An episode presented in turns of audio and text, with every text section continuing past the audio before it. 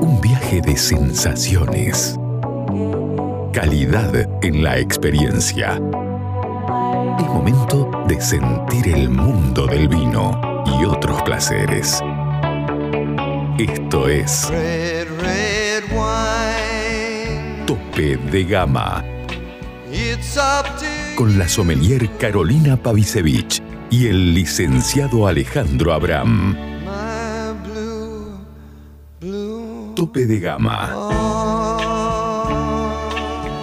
por Aries.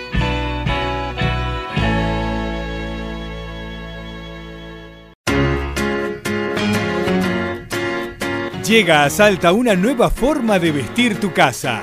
The Linen Factory. La mayor calidad y fibras naturales en fundas de edredón, cubre somier, todo tipo de cortinas, manteles y más.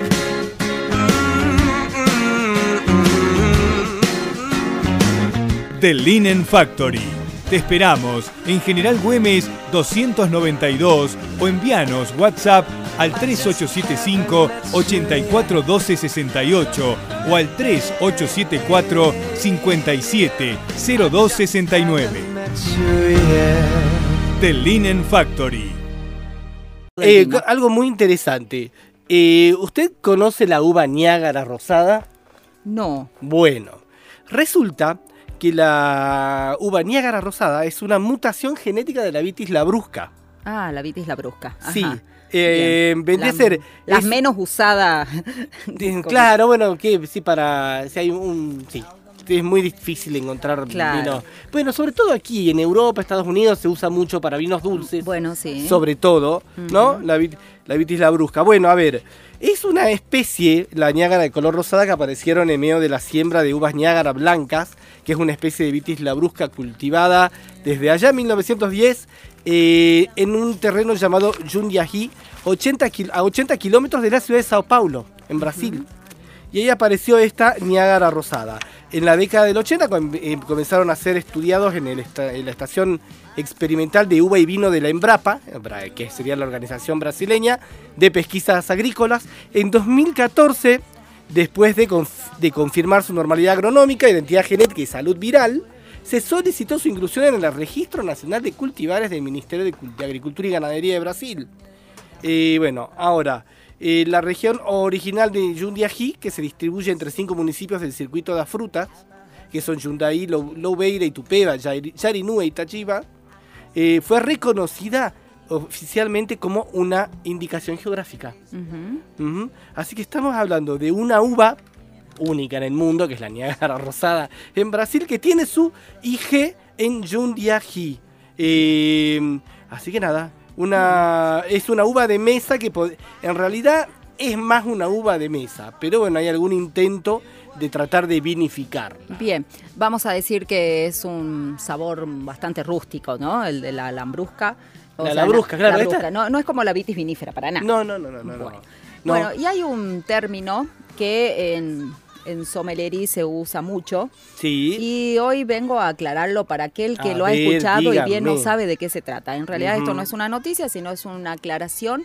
eh, porque, bueno, hay mucha gente que me ha preguntado o que ha dudado cuando uno habla del bouquet del vino. Ah, claro. Porque bouquet, ¿qué es? Un, un ramo de flores. Mm, viene por ahí. Entonces, mucho no se entiende por qué este término que damos cuando hablamos del bouquet del vino. Bueno, bouquet, vamos Sí. a decir, es una palabra de origen francés. Eh, significa y hace referencia precisamente al ramo de flores, puesto que se relaciona al aroma de un vino por el perfume. Sí. Entonces, se ha incluido en el vocabulario eh, propio de la mecánica de la cata, justamente para hacer referencia al conjunto de sensaciones olfativas en un vino de crianza. Lo cual no es correcto decir que es un vino joven que tiene bouquet. No, Esto no. no. Tal cual, Estamos eso hablando de los eso. vinos de crianza. Eso es muy interesante porque el buque solamente puede. Porque el a ver, explique bien qué es el buque y ahí vamos a Bueno, entender. dentro de la enología, hablar de bouquet eh, del vino es hablar sobre el aroma que adquiere el vino durante el proceso justamente de envejecimiento, tanto en las barricas como en las botellas. Los vinos genuinos de cualquier región vinícola tienen un bouquet propio y es característico que los distingue de unos de otros. Claro. Aunque el bouquet no es el que proviene de las variedades de uva utilizadas No. eh, en el vino en cuestión, ni tampoco es el que procede de la fermentación, Sí. sí. podemos decir que el bouquet de calidad debe de estar en una armonía con el aroma de la uva, con la fermentación, y de esta armonía depende obtener este bouquet. Sí. El- al no proceder el aroma o bouquet de un vino que estamos catando, de la variedad o las variedades que conforman este vino, ni de la fermentación, se lo considera un aroma terciario. ¿eh? Claro. Por eso la aclaración de que no va a encontrar un bouquet en vinos jóvenes. No, claro. O sea, el bouquet ocupa el tercer lugar después del aroma primario, Ajá. el secundario del Sí. vino. Hay dos tipos de bouquet. Uno es de oxidación Sí. y otro de reducción. Tal cual. Ahora, distinguir entre los bouquets del vino, los, los tipos que hay, es un poquito complicado y ahí ya vamos a ser más A ver. técnico. El de reducción es el aroma propio de los vinos que no están en contacto con Sí. el aire durante el proceso de envejecimiento, principalmente en botella. Sí. Estos vinos deben beberse inmediatamente después de abrir la botella. Serían un ejemplo, por los vinos de Rioja. Sí, los vinos. Los vinos, pero Los eh, vinos que los conocemos. vinos de Rioja es, es como un ejemplo típico.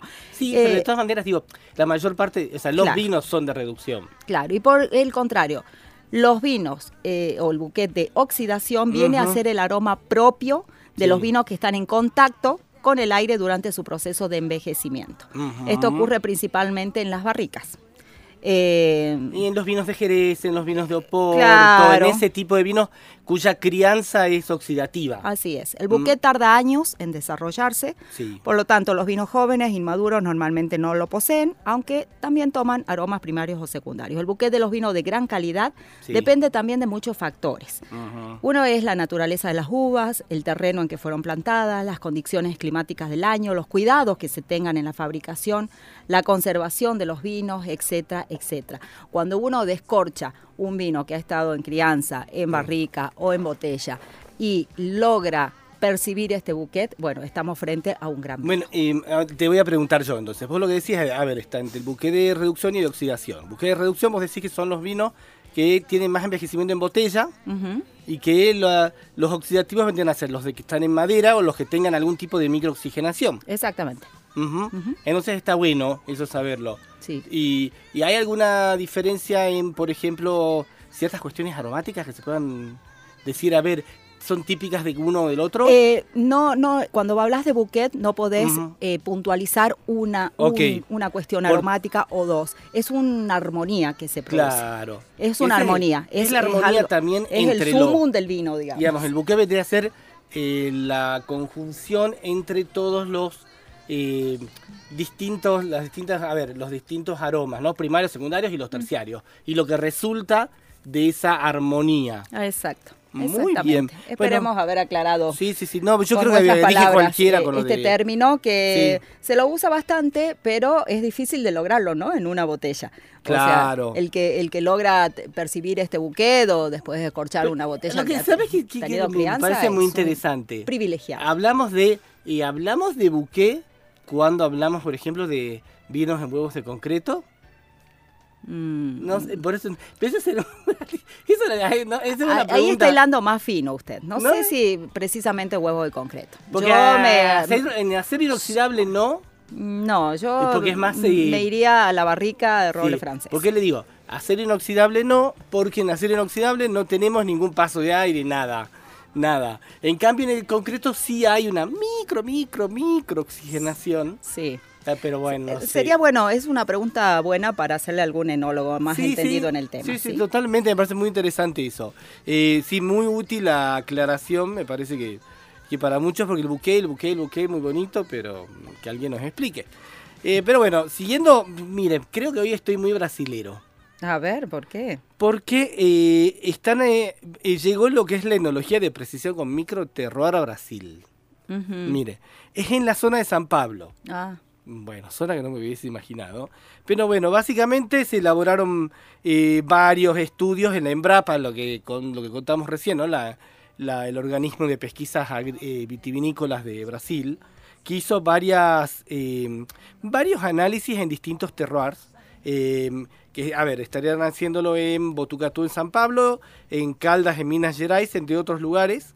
Y Y están haciendo un, y por ejemplo lo que están haciendo entre otras cosas que me parece muy muy interesante, están haciendo un sistema de doble poda que Ajá. está creado en Brasil para recolectar uvas para la, la elaboración de vino en lo que vendría a ser el invierno.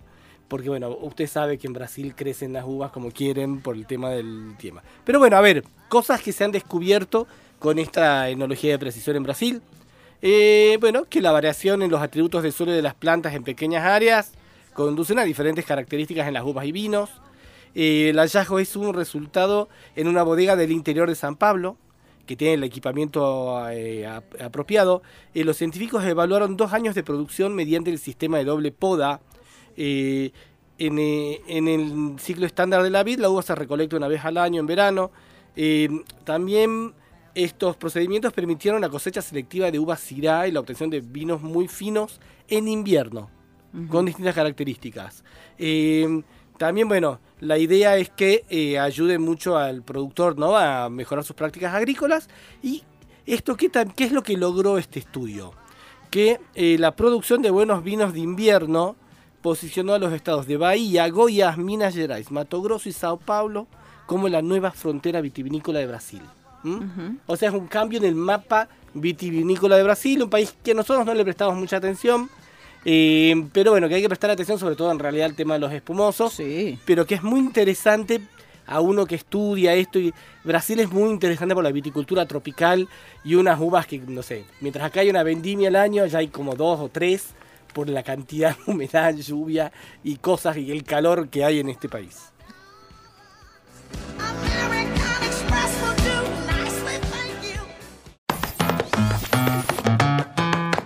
¿Querés encontrar los mejores vinos de Salta a precio de bodega? Cafayate Wines. ¿Querés quesos y fiambres artesanales? Cafayate Wines. ¿Querés hacer envíos a cualquier parte del país? Cafayate Wines. ¿Querés productos regionales gourmet, escabeches y salsas deshidratadas con ingredientes autóctonos? Por supuesto, Cafayate Wines. En Caseros, esquina de Anfunes, frente a la iglesia San Francisco.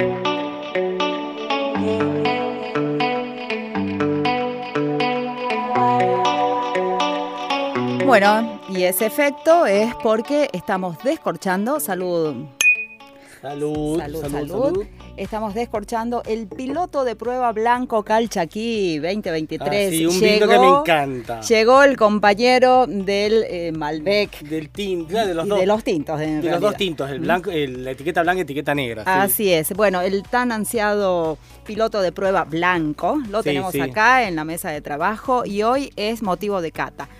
¿Por qué? Porque a la tradicional cepa eh, nuestra, que es el torrontés, estos muchachos de la Eh, mano. eh, del Dani Guillén, Dani Guillén. eh, el viticultor, nuestro agrónomo preferido. No se Eh, pongan celosos claro, los demás. Ha tenido la buena ocurrencia. Junto a el socio eh, que es Emil Chaumont, que es el enólogo de piloto de prueba. Este es un vino que tiene enólogo. Exactamente. Bueno, ha teni- han tenido la buena Sí. ocurrencia. Me acaba de responder lo que usted me estábamos viendo de, de exactamente de dónde eran las uvas de Catamarca. y el Dani de Santa María de Catamarca Sí.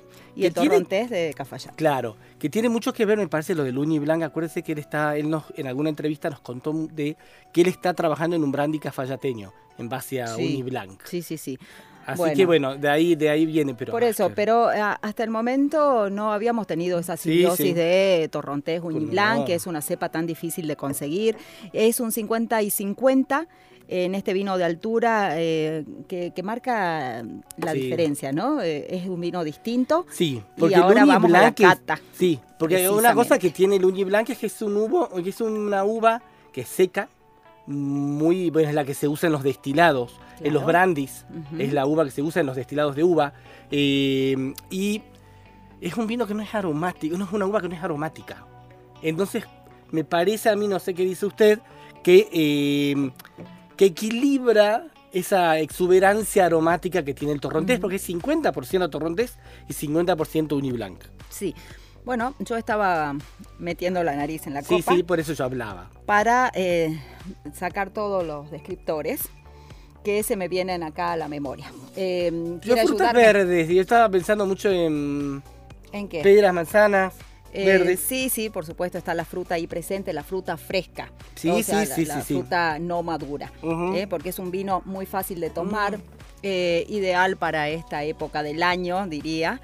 Muy, pero muy aromático. Tiene una muy buena acidez. Sí, muy buena acidez, muy bien. En- Está marcada, pero a la vez está elegantemente marcada. Es porque, miren, respeta, en boca, digamos, respeta eh, la fruta y hasta cierta floralidad, si queremos decir, del, Sí. del torrontés. Todavía tiene una floralidad muy suave, pero la acidez del Uniblanc, que es lo que te va a dar el Uniblanc, Claro, equilibra de una manera fantástica este vino. porque Ah, eh, ahí está la presencia del Lion Blanc para darle la frescura, ¿no? Me parece, eh, y, y bueno, muy bien lograda en este piloto de prueba que lo puede encontrar ya en cualquier sí, vinoteca. sí, es, es fantástico. La vino. nariz es muy agradable, al igual que en boca, que en este momento también lo Mm. estamos haciendo girar. La acidez es, Mm, es, es marcada, pero elegantemente no. marcada, sí, sí, sí. eh, muy fresco, muy armonioso, muy equilibrado, Sí. un blanco eh, excelentemente hecho. Eh, es muy ¿Sabe qué es importante la temperatura tiene? en este blanco. Sí. ¿eh? ¿Sabe Hay que es tomarlo a una temperatura entre 10 y 12 grados. Sí, otra cosa, me parece que lo que tiene, a ver si...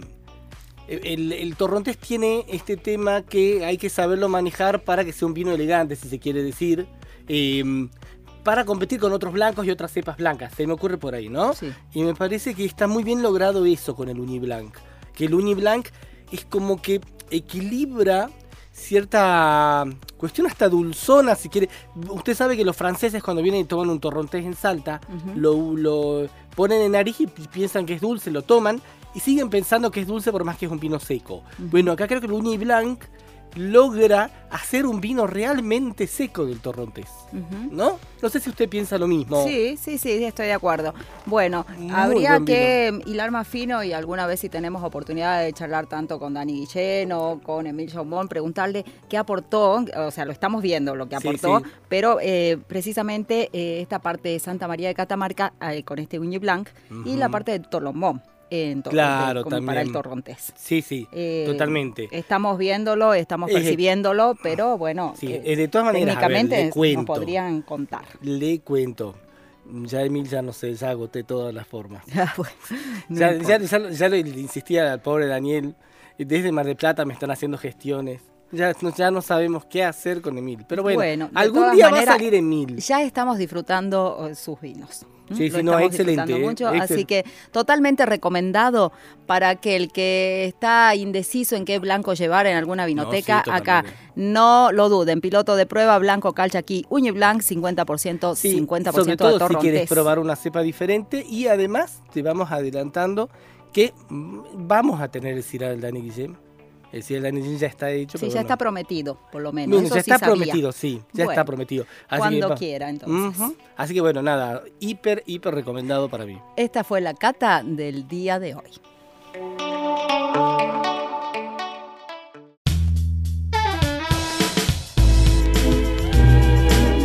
Seguinos en nuestras redes sociales, Instagram y Twitter, arroba tope de gama salta.